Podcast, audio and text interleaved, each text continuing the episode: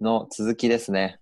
前回はゴッホの作品を4作品見て、それを素人なりにこうディスカッションして、じゃあ次の週、本を読んで、ゴッホの本を読んできて、実際どうだったのかっていう答え合わせをしましょうというような回です。どうでしたか、皆さん？なんかちょっとデジャブ感ありますけど、いろいろ。家事は、家事はど、どの本だったっけ？これか。ゴッホ。地の再発見。これどこで借りましたか？これは手に入れ仙台市図書館ですね。ああ。俺も仙台市図書館で借りてきたよ。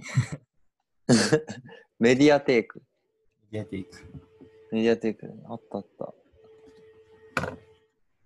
ケイタ君はどこで手に入れました？僕はブックオフ行きまして、あはいはい。なんか、なんかゴッホピンポイントでなかったんですよ。だかあらー美術で、なんかゴッホさらってるのと、あとは、その、その時に、あの、何だっけ。あれ見、歌川広重の、あれ見に行ってたんですよ。おうーん。何だっけ、名前。東海道？浮浮世絵？はい。浮世絵あ、浮世絵。はい、見に行ってたんで、東海道だったっけ？あ、そうそう、東海道、東海道。うんだから浮世絵とかの知識とかも入れたいなと思って、なんか全般的な美術の本と、あとはまあ西洋的なをうん簡単に漫画で見れるような本うん。ああ、いいっすね。入りやすいね、漫画って。ですね。うんブックオフか。確かにそれは考えてなかったな。うん。カジのこの13歳からのアート思考って、13歳まで戻んの？いや。これなんか別にゴッホ関係なくて、普通はいにはい、元から読みたかったやつで、う。ーん。あ。れ、ちなみにこう13歳って、あれなんですよ、中学生、中学1年生で、の年齢が13歳で、なんか、図工とかはうん。みんな大好きだけど、美術になるとみんな嫌いうんみたいな。うん。確かにそうだな、みたいな。うん。じゃあその中1に戻った気持ちになって、もう一回美術の勉強しましょう、みたいうんな。。新しい美術の世界を教えてあげますよ、みたいなのがこの本です。なんで、ゴッホ全然関係ないです。なるほどね。俺もそんな感じの名画の読み方。これゴッホ出てこなかったけど、うん、どちらかというとこの前カジと言った美術館と似ている感じだった。すごいポイントだったね。あ、いかがったんですね。あ、そうそう、結局行けて、あの、後日改めて。えー、あれなんだっけ、ヨーロッパの国、リヒテンシュタインっていうヨーロッパの国があって、超ちっちゃい。世界で6番目の小ささの国の、その貴族が作った国の、その貴族のコレクションがえー展覧会になってて、めちゃくちゃ面白かったね。この、この名画の読み方の本が西洋の近代19世紀くらいの美術の話なんだけど、本当に、えっ、と、宮城県と、あのー美術館で展示されてたように、なんか宗教画からスタートして、神話画、寓意画、で、三章に肖像画が入って、風俗が入って、風景が入って、生物がって入ってて、まあこれ、本当に全く、なんだろう、美術館の時と一緒だって思って、このい移り変わりが。これ、えー、そうなんだって、ちょっと繋がったっていう。まあちょっと、家事くらいしか多分話わかんないかもしれないけど。そう。まんまあの時代の流れと同じ、なんか本の構造だったから、すごい印象深かった。えー、じゃなんかこう、この本たちを読んでみて、どういう、なんかこの前の作品に関する言及とかあった？俺なんか何個かあったんだけど、4つあったよね。ひまわりと、種をまく人と、あとか夜のカフェテラスと、あとあの、あーしちゃった星空の港みたいなやつ。うんもうこれ全部出てきたんだよね。俺の本。ロースカハンの星空だうん。ご飯。うん。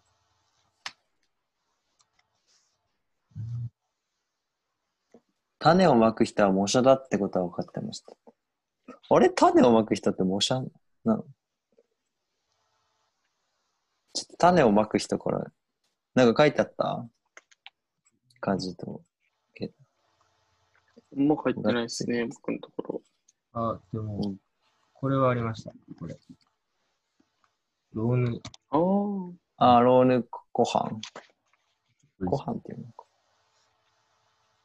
ちょっと、せっかく種をまく人に関して、俺が手に入れたものを、知識をベラベラ喋るとですね、種をまく人あの手が変な方に。そうそうそう、ノールックで種まいてる人なんだけど、えーっとね、あ、どこ行ったっけ？な、85。なんか、えーっと、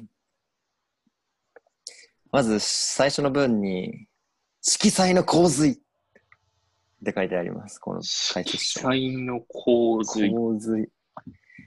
で、描かれてるのは太陽、種をまく人、畑。ただそれだけ。あとはただ色彩の洪水。色彩の洪水。洪水。これですね、これ。思い出してください。こんな感じでしたね。で、えっ、と、これはですね、まあ、まず、そもそも、あの、ゴッホって印象派ってやつだよね、確か。おちょっとここ、恐る恐るなんだけど。で印象派っていうのはめちゃくちゃ、なんだろう、色がはっきりするやつかな、確か。そんな感じで、この黄色、種をまく人のこの黄色っていうのは確か印象派っぽいですねっていうのと、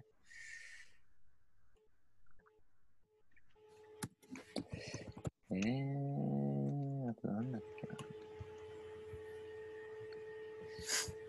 忘れちゃったあ、そうだ。なんか、じゃがいもを食べる人たちっていう絵にも言及されていたんだけど、なんかもともとゴッホキリスト教で結構キリスト信仰してて牧師さんになりたかったと。で、ただなんかそうなくなっ、牧師になれずに、なんかただキリスト教を信仰してる人だけみたいな。で、キリスト教の中に、えー農民っていうのがめちゃくちゃ出てくるんだけど、ゴッホ自体は農民を知らない。だから想像の中で農民を描く。で、その中の種をまく人、この農民も結構、なんだ自分のなんか想像の、想像上での植民でしかない。あ、じゃあ農民でしかないみたいな。話を書いてて、へえ、そうなんだ。って感じしか俺分かんなかったな。あんまり分かってないですね。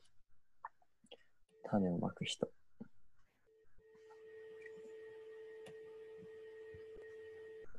お、あったあった。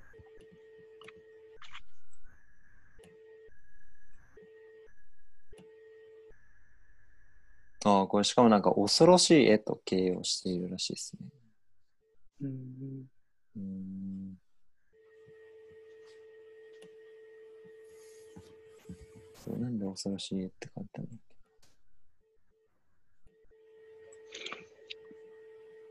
まあいいや、ちょっと難しいから。確かに色の洪水だ。いろんな構図。じゃあ他になんか絵の言及あった？何があったっつったっけ？あれか、火事のローネ川のやつか。はい。でもなんかこれ、どっちかっていうと、その、うんどういう背景でかそういうのは、あんま書いてないですね。ちょっと待ってくださいね。あ、そうなんだ。あ、でも、なんかゴッホ、うん。はい。でもなんか、あ、いいですか？なんか説明っぽくなりました。あったよ、俺画は。面共有した方がいいですかね？ローヌ側の。うん。でちょっと待って。いえ、いや、いいよ、いいよ、別にいで。すか？うん。じゃあちょっと説明しますね。うん。この作品はアルルで光の力に目覚めたフィンセント・ゴッホにとって絵画そのものに対する挑戦であり、夢幻の巧妙をカンバスに定着する試みであった。作品に先立つ1年前、彼はすでに手を、弟ですね、弟にこう語っている。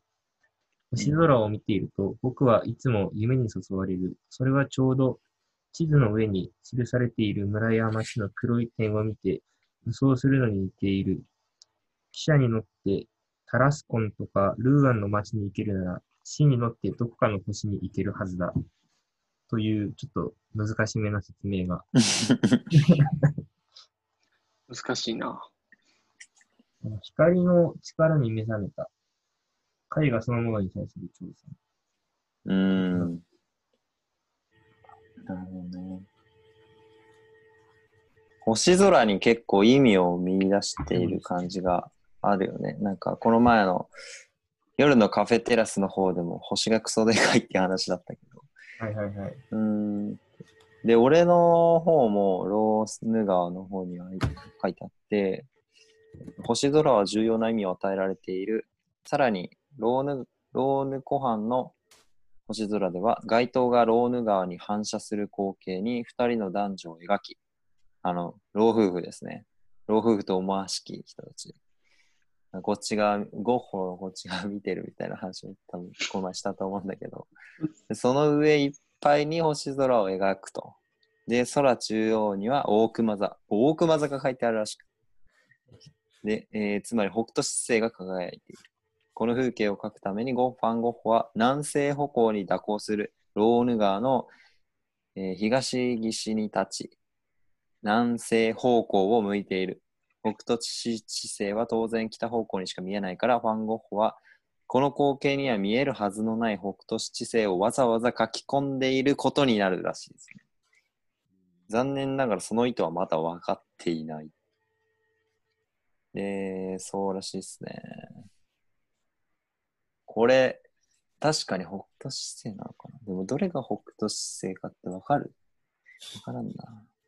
北斗七星はあの、中央に出てる、その1、2、3、4、5、6、7。あそっかそっか目指してるやつ。それが北斗はいはいはいはい。そっか、こう、こういう風になってるやつね。そっかそっかそっか。で、あれだよね、北斗七星は北極星のが一部に入ってて、ずーっと変わんないんだよね、確か。あれ違うかったっけ？あ、それはちょっと知らない。北北極星か、それ。あれうん。あー間違えた。そっかそっか、勘違いした。でもよっぽどこう、あ、でもこれ気づかなかったね。これ、北斗七星だったんだ。でもこれ風景に特別な意味を見出し始めたっていうのは、これ、どんな意味を見出したんだ？わかるかじ。いや、そういった記述は特になさげでしたね、うんこの本には。うんいや、むずいな。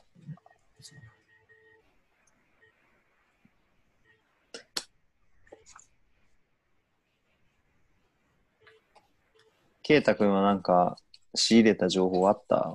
ゴッホに関して。僕は、なんかうん、この人の人生観みたいなところは、はいはいはいはい、は共い通して知れて、うん。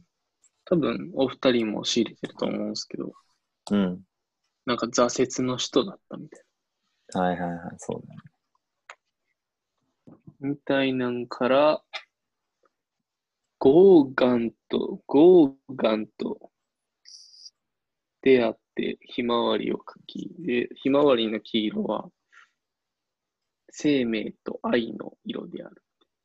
うん。だから、この時に希望は覚えたが、その後また精神病になり死亡した。うん 一気に死亡しちゃったよね。一気に死亡しちゃいました。一気に死亡しちゃった。まあ、みたいなところは、はい、僕の仕入れた情報ですね。そんだけしかないな。だいぶ苦しんでたっていうのは聞いてたよね。なんか印象的だったことは、そうだな、なんか、本当に印象的、超強烈だなって思ったのが、ゴッホが亡くなって、で、最後、テオも亡くなって、でその後に、そのテオのお嫁さん、妻が、ゴッホの作品を総集編でまとめて売り出して普及させたっていう話を聞いてて、そのなんか、愛した夫のおおお兄さんの功績を残そうとした、そうなんだろうな、気合っていうのはすごいなっていうふうに感じてて。うん。うんゴッホってさなみんな知ってるかわかんないけど、俺の本には、なんかテオに養ってもらってたっていう話を聞いたんだよね。それだから妻からしたらさ、あの、ゴミ屋に、ゴミみたいな兄を抱えていたのに、うん。でも、それで、ゴッホが亡くなった時にテオが、なんかすごい悲しんで、そのまんま精神を病んで体が弱くなって亡くなっちゃった。その愛するテオがそこまで情熱を注いだゴッホ、やっぱこれはすごいんだっていう風になって、最後知るまでテオの妻はゴッホの作品を広めることに尽力したっていう物語を見て、うわ、なんか美しいなっていうふうに思ってしまった。うん、そんなことなかなかできないけどねって思いながらも。なんかすごい強烈な作品だ作品というか熱意だったんだろうなっていうのは感じ取れましたね。その時代のゴッホ。他に何か印象的なことあった？アウトプットしておきたいこととか。これどう思ったかとか。ああ、いいですか？僕はい。見た本によると、こう、ゴッホって絵描いた最初の頃とかは、すごい暗いタッチで、なんかこんな、こんなもう暗い絵をあ描いてたみたいあ、な。じゃ、じゃがい、じゃがいもの人たちだよね。じゃがいも食べる人々みたいな。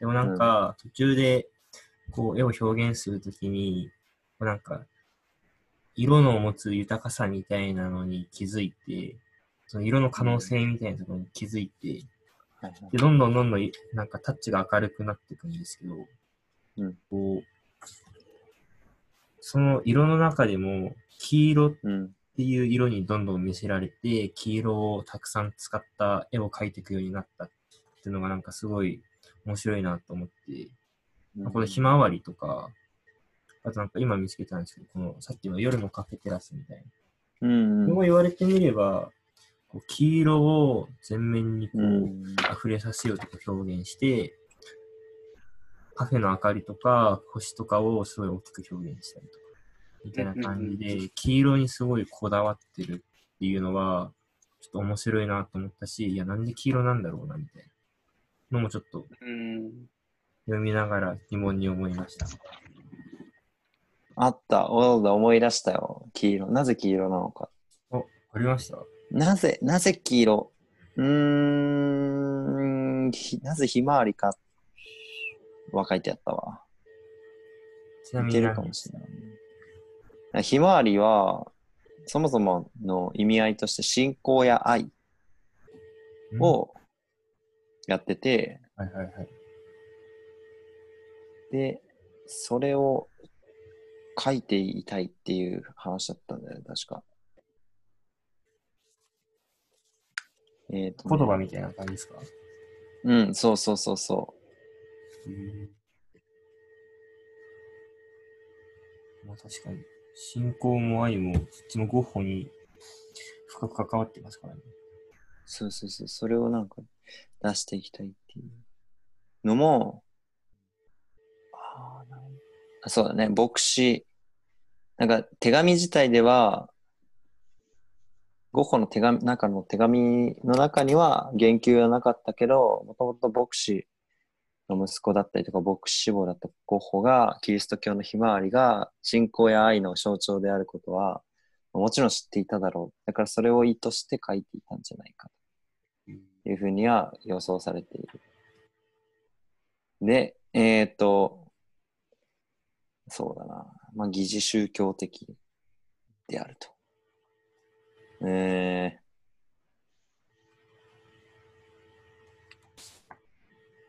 ー、黄色。うん。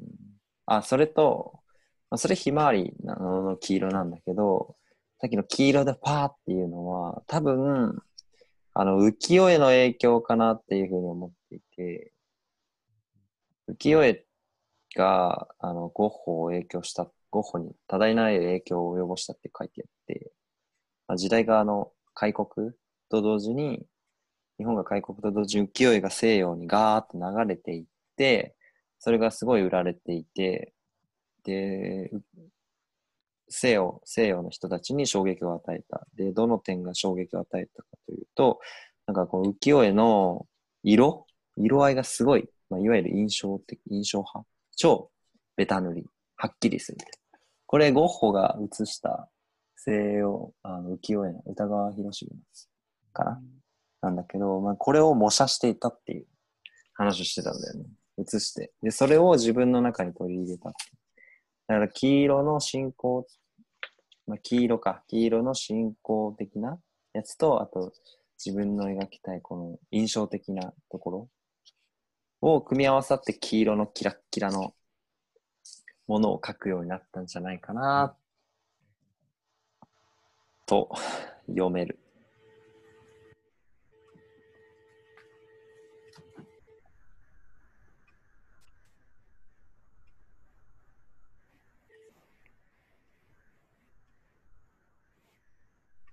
これとかきっと浮世絵の影響を受けてないですよね。なんか、色鉛筆みたいな。ああ、受けてないんじゃ受けてなさそうですね。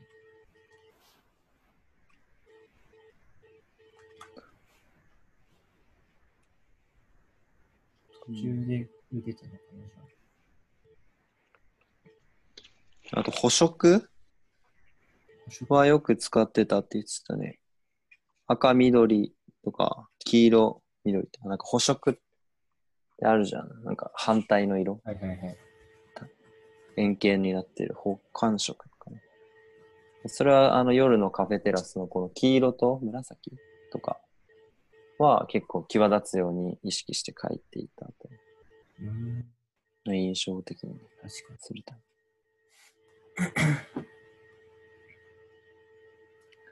カラフルが好きですと。流行ってたんじゃないですかね。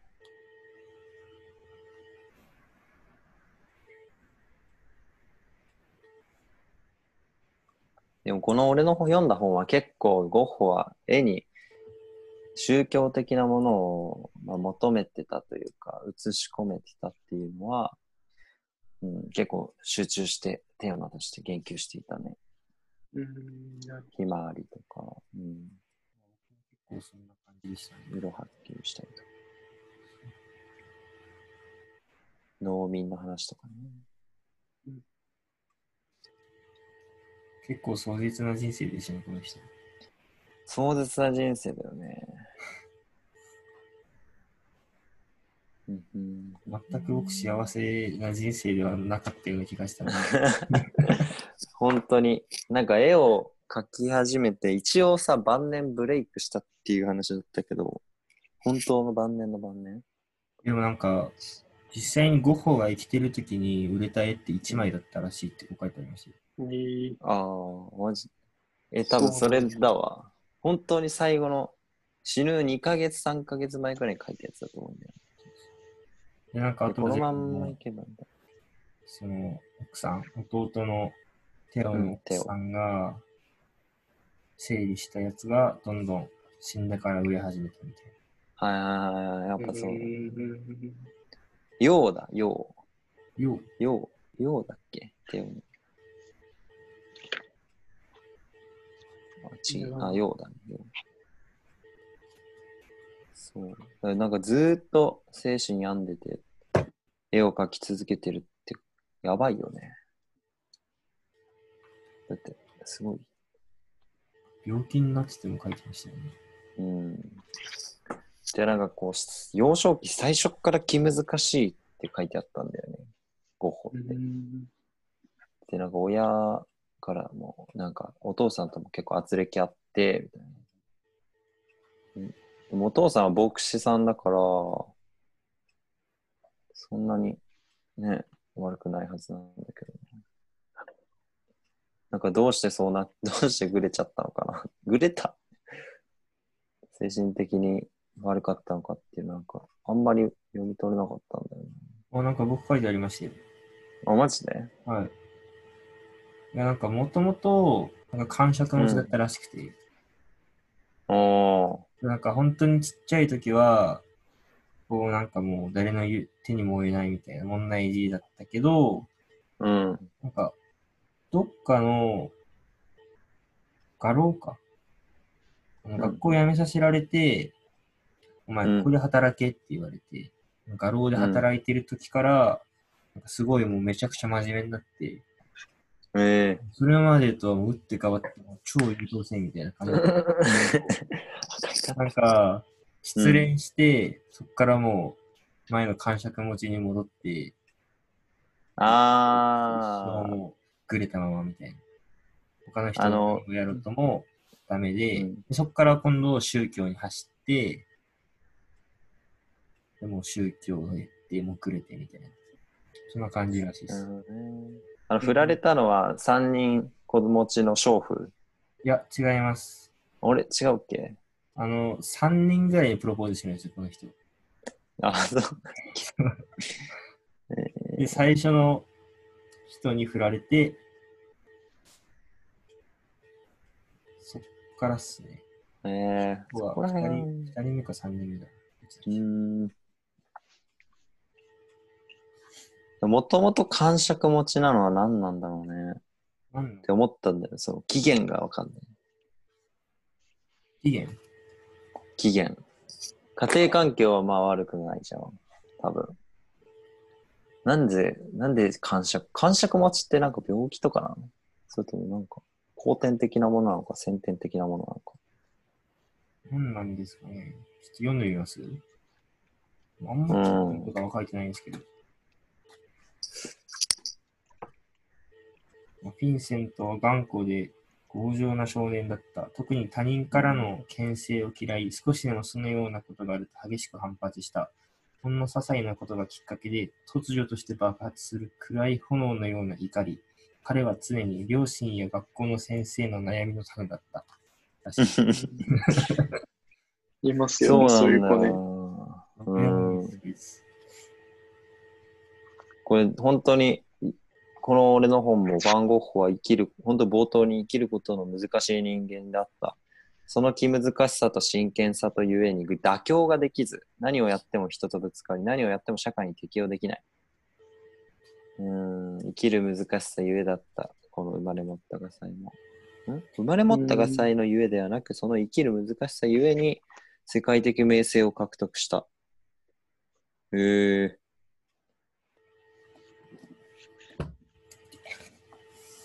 なんかう、んあれっすよね。それ聞いてたら、スティーブ・ジョブズとかと似てますよね、本当に。確かに。本当に似てますよね、すごい人って。スティーブ・ジョブズとどこが似てるの？俺、あんまりスティーブ・ジョブズさん、なんかあんまり分かってないけあの人よく言われるのはクレイジーで、みたいな。ど。うーん。もうマジで自分、ななんでしてすぐ切れるとか、えうん、うんとかもう普通に常識ない人で、みたいな。なんか、全然弱いんですけど、エピソードは。なんか、彼女を妊娠させて、自分じゃないって言い張ってたみたいな。みたいなこともあり、まあ弱いですけどね。みたいなこともあったみたいですし、うん、まあ、アップルを追い出されたっていう話もありますし、クレイジーすぎて。うん。手に負えないっつって。うんでも本当にそれしかできないっていうタイプの人間なんだろうね。うんどうなんだろうそうなんですかね。アップルの CEO でしか生きられない。画家としか生きられないみたいうんな。どう？なのかなんすかね。あああいう人らって、マジでその時を楽しんでる人なのかなってすごく思うんなですよ。なんか、好き嫌いとか、やるべきとか全くかんあの考えずに、もう今それに没頭してるから、だけ、みたいな。でしかない気がするんですよ。ん。なるほどね。ただ、ゴッホは辛そうだったよね。それ以外のこと。ですね。なんか、スティーブ・ジョブズは多分、それ以外やってない時はまあ、普通、普通だったんだろうけど、ゴッホはもう、絵を描いてない時は、常にしんどいみたいな感じだったから。そこはなんか、